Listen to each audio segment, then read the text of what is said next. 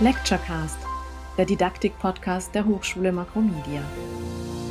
Spielen macht Spaß. Etwas Spiel zu tun impliziert Leichtigkeit und die Verbindung von Lernen und Spiel verspricht damit mindestens motivationale Mehrwerte, vielleicht sogar ein Lernleid. Darum soll es in der heutigen 78. Episode des Lecturecast gehen, zu der ich Sie und euch ganz herzlich begrüße. Mein Name ist Andreas Seppel-Seger und ich bin Professor für Medienmanagement am Campus Hamburg. Gast der heutigen Episode ist Sebastian Grünwald, seit fast zwei Jahrzehnten auf unterschiedlichen Positionen vom Development, Producing und Publishing bis hin zum Financing in der Games-Branche zu Hause. Sebastian Grünwald hat Medien- und Kommunikationswissenschaften an der Universität Augsburg mit dem Schwerpunkt Medienpädagogik studiert und mit einem Master abgeschlossen Entsprechend ist es nicht wirklich verwunderlich, dass er sich über Spiele zu Unterhaltungszwecken hinaus auch mit Spielanwendungen in Lern- und Bildungskontexten beschäftigt. Herzlich willkommen, Basti. Ja, vielen Dank für die Einladung. Ich freue mich sehr, dass ich da sein kann. Über was für Lernspiele sprechen wir hier, an deren Entwicklung du mindestens beteiligt warst? Hast du ein paar Beispiele für uns? Relativ unterschiedlich. Eins, was mir einfällt, ist ein ganz kleines Webbrowser-Game eigentlich. Heißt Undercover-Mission im Krankenhaus haben wir gemacht für das Goethe-Institut. Und die haben gesagt, wir haben sehr häufig den Fall, dass halt Leute nach Deutschland kommen, die in der Pflege arbeiten. Aber häufig große Schwierigkeiten haben, sich dann da im Krankenhaus beispielsweise als Pflegekraft zurechtzufinden, weil halt Deutsch als Sprache schwierig ist, die deutsche Kultur muss man dafür kennen, man kommt mit Leuten in Kontakt, die vielleicht einen Dialekt sprechen. Also 100.000 Spezialfälle und darauf kann man sich halt relativ schlecht vorbereiten, wenn man noch nicht in Deutschland ist. Und dann haben wir gesagt, machen wir ein Spiel, bei dem man als Undercover-Agent im Krankenhaus unterwegs ist und sich damit quasi mit den Besonderheiten des Krankenhauses, des deutschen Krankenhauses beschäftigen muss. Was anderes, was auch nicht so lange her ist, äh, was mir jetzt spontan einfällt, wäre Augen auf. Das haben wir gemacht für die Bayerische Landeszentrale für politische Bildungsarbeit. Das war ein Produkt, da war die Zielvorgabe, wir möchten Schülerinnen und Schüler eine Resilienz bilden lassen gegen extremistische Botschaften im Netz. Und da haben wir so ein bisschen sowas gemacht, was man vielleicht von dem Buch Die Welle kennt. Also wir kommen da an die Schulen, ohne genau zu sagen, was wir eigentlich wollen. Offiziell geht es eigentlich um ein Produkt, wo es um Naturschutz geht. Aber während dieses, dieses Naturschutzproduktes lassen wir die ganze Zeit so extremistische Botschaften an, an die Schülerinnen und Schüler ausspielen, wenn man so will. Und wir versuchen die so ein bisschen zu radikalisieren und gucken, sind die dann auch bereit, bestimmte Sachen zu machen, die man vielleicht normalerweise nicht machen würde.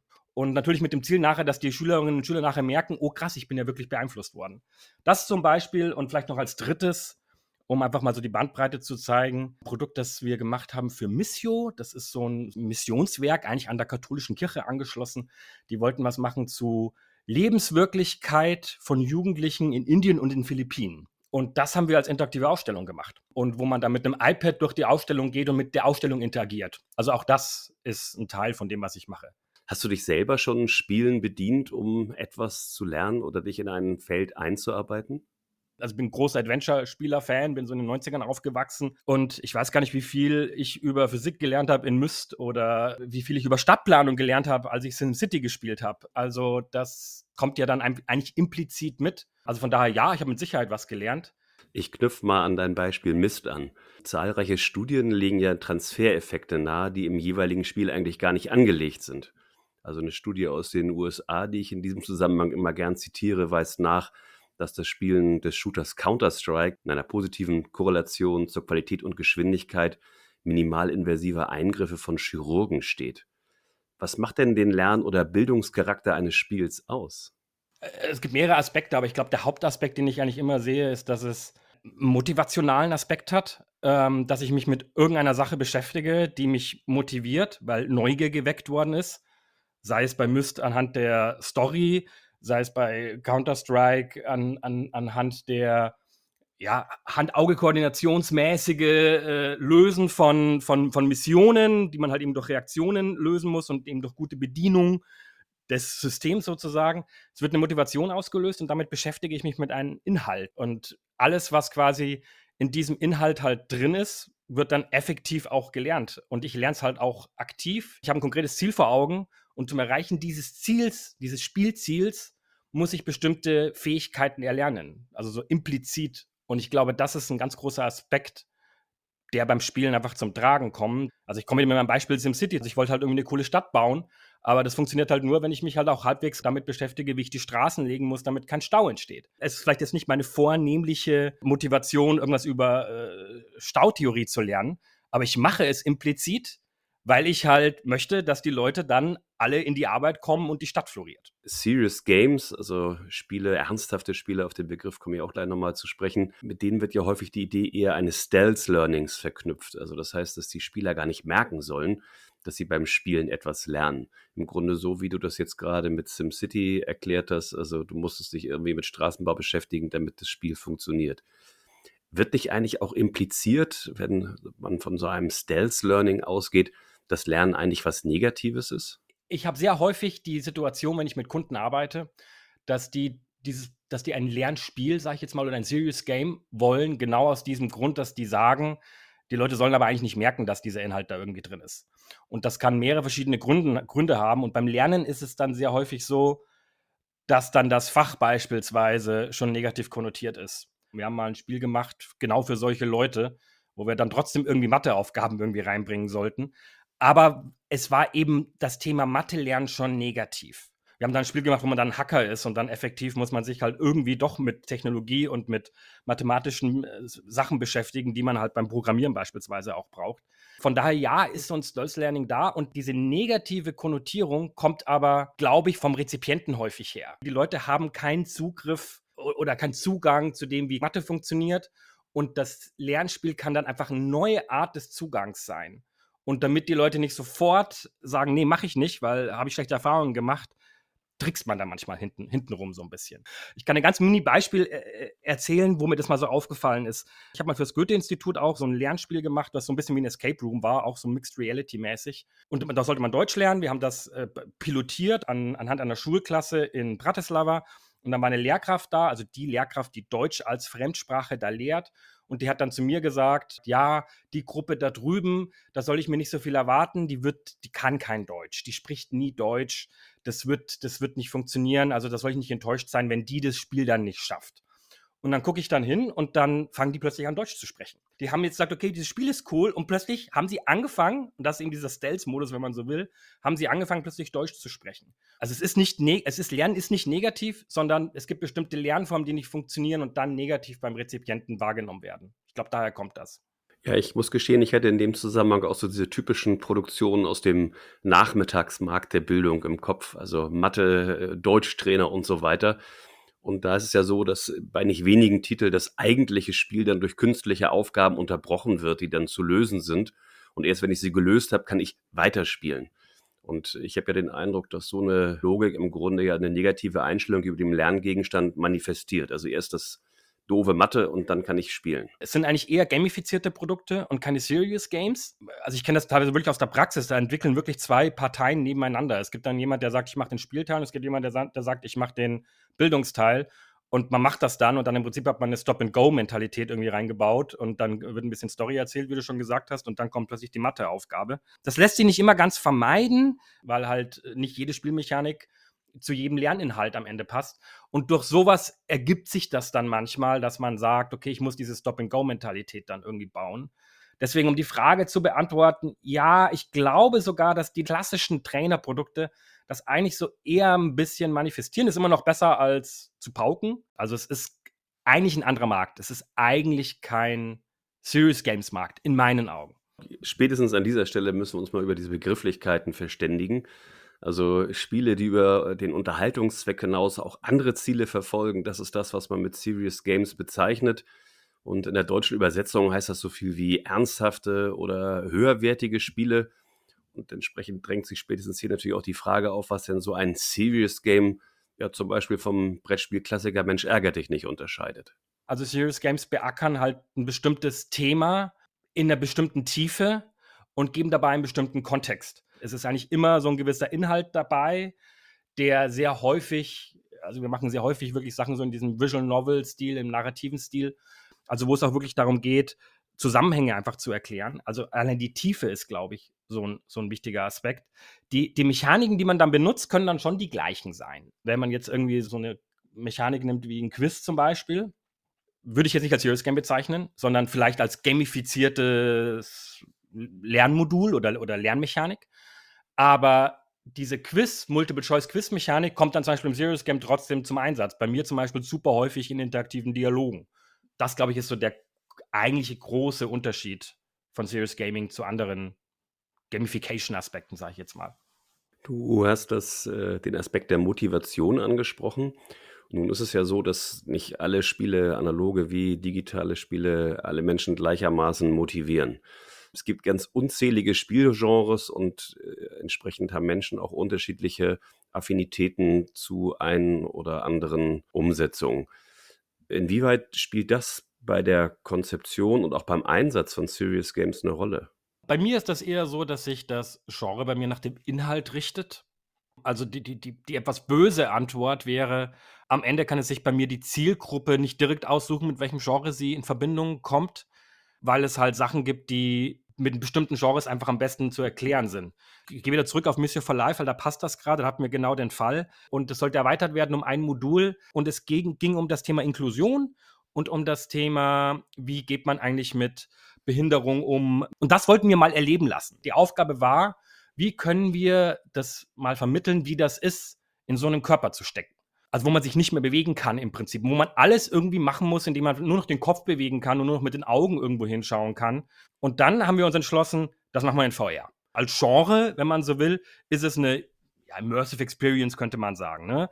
Und wir haben dann halt gesagt, okay, dann bauen wir die VR-Brille in, in, so einen Motorradhelm ein. Man, wenn man die, das Modul startet, dann sitzt man auf so einem, so einem kleinen Stuhl, bekommt den Motorradhelm auf und erlebt dann den Unfall live mit und muss dann alles lösen, indem man den Kopf dreht und irgendwo hinguckt. Und das finde ich hat wunderbar gepasst, weil für uns war es toll. Wir, die Leute mussten sich nicht bewegen in der Ausstellung mit aufgesetzter VR-Brille. Für das Thema war es perfekt, weil die Leute sich eben auch nicht bewegen konnten. Klar wird es Leute geben, die sagen, eigentlich mag ich VR überhaupt nicht. Das mag schon sein, ja, aber für das Thema war das einfach das sinnvollste, ich nenne es jetzt mal Genre am Schluss.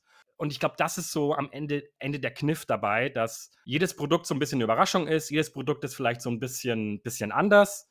Und am Ende zählt, dass der Lerninhalt irgendwie vermittelt ist. Und danach richtet sich für mich am Ende das Genre. Was wir schon machen, ist, wenn wir Spiele entwickeln, dass die Spielmechanik so angelegt ist, dass man jetzt kein Pro-Gamer sein muss. Also wir holen da jeden ab und wir machen es im Zweifelsfall auch so, dass sich das Spiel dann auch einfach an die Fähigkeiten des Spielers anpasst. Also auch so können wir das beantworten, dass Leute verschiedene Geschmäcker haben und in verschiedenen Sachen verschieden gut sind und die dann trotzdem abholen. Vielleicht mal so zum Ende Butter bei die Fische. Was sind für dich idealtypische Anwendungsfelder und Einsatzszenarien für Serious Games? Und wo gibt es möglicherweise auch äh, deines Erachtens diesbezüglich Grenzen? Wo wir immer guten Erfolg hatten, war eigentlich alles, was so ein bisschen in die Richtung Gesellschaft, sozialpolitisches geht. Also wenn es darum geht, Awareness zu schaffen für bestimmte gesellschaftliche Themen beispielsweise. Das lässt sich sehr gut eigentlich mit Games machen. Ich hatte ja diese Beispiele mit Missio jetzt schon angesprochen. Ich hatte die Beispiele mit dem Extremismus, mit der Extremismusprävention angesprochen. Ähm, das sind Sachen, die mega gut gehen, weil es am Ende darum geht, zu verstehen, was das eigene Handeln für Auswirkungen hat. Und da merkt man schon, wenn es um Handeln geht, dann ist Interaktion immer sinnvoll. Ich komme dir mit dem Beispiel Sprache an. Ich hatte ja dieses Beispiel mit dem Krankenhaus erwähnt, also Undercover-Mission im Krankenhaus. Da geht es am Ende nicht darum, dass die Lernenden, dass die am Ende jetzt alle Vokabeln können, sondern es geht darum, dass die verstehen, wie tickt diese Sprache, wie ticken Leute im Krankenhaus, auf was muss ich aufpassen, wie ist die Kultur da. Das Goethe-Institut hat das manchmal auch einfach so genannt, man soll ein Sprachbad nehmen.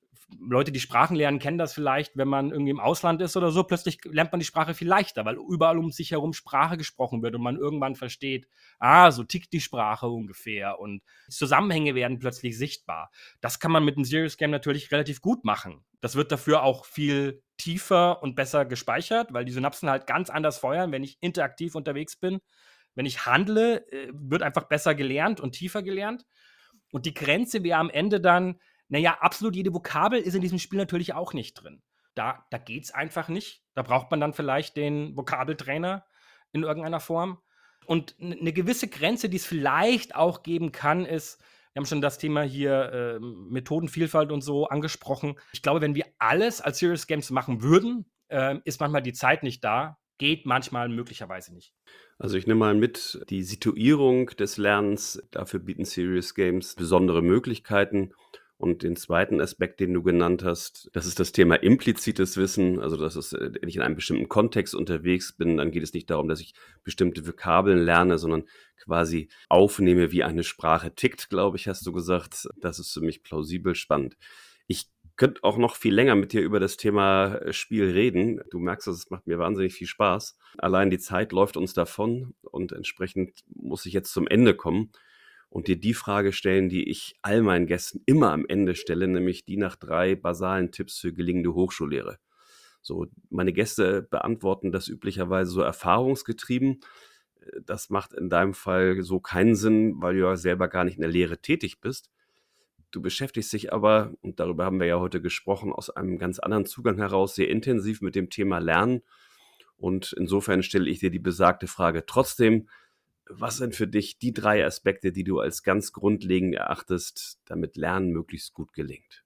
Ich sage den Leuten immer, vertraut noch ein bisschen den Synapsen dieser Lernenden und nimmt als erste Grundlage immer, dass ihr erstmal die Neugier weckt.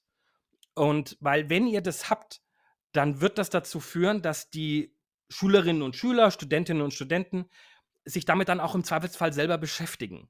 Wenn jemand nicht alle Vokabeln kann in der Sprache, dann ist das sekundär. Erstmal muss er die Sprache irgendwie verstehen und dann kommt der Rest kommt dann einfach von selbst. Und ganz häufig ist das Lehren so ausgebildet auf, dass man guckt, kann der das und dann hake ich es ab. Fast noch so ein bisschen behavioristisch, glaube ich, sind wir da in sehr vielen Fällen noch. Und wir sollten viel konstruktivistischer werden, meiner Meinung nach. Die Grundlage bilden, damit Leute sich mit einem Thema beschäftigen können, das ist so, so das eine. Das zweite ist, mehr Zeit investieren in, in auch andere und gute Lernmethoden, dass man wirklich eine Methodenvielfalt da auch anwenden kann. Also das wäre der zweite Punkt. Und der dritte Punkt ist bei mir tatsächlich, dass wir wirklich versuchen, da vielleicht so ein bisschen Paradigmenwechsel einzuläuten. Also mehr Medienkompetenz, nicht nur bei den Schülerinnen und Schülern, sondern auch bei den Auszubildenden. So, das sind die drei Punkte. Ne? Ganz herzlichen Dank für das Gespräch. Wer noch mehr von dir hören möchte, dem empfehle ich deinen Podcast Podcoaster Germany Gespräche aus dem Attraktionsgeschäft.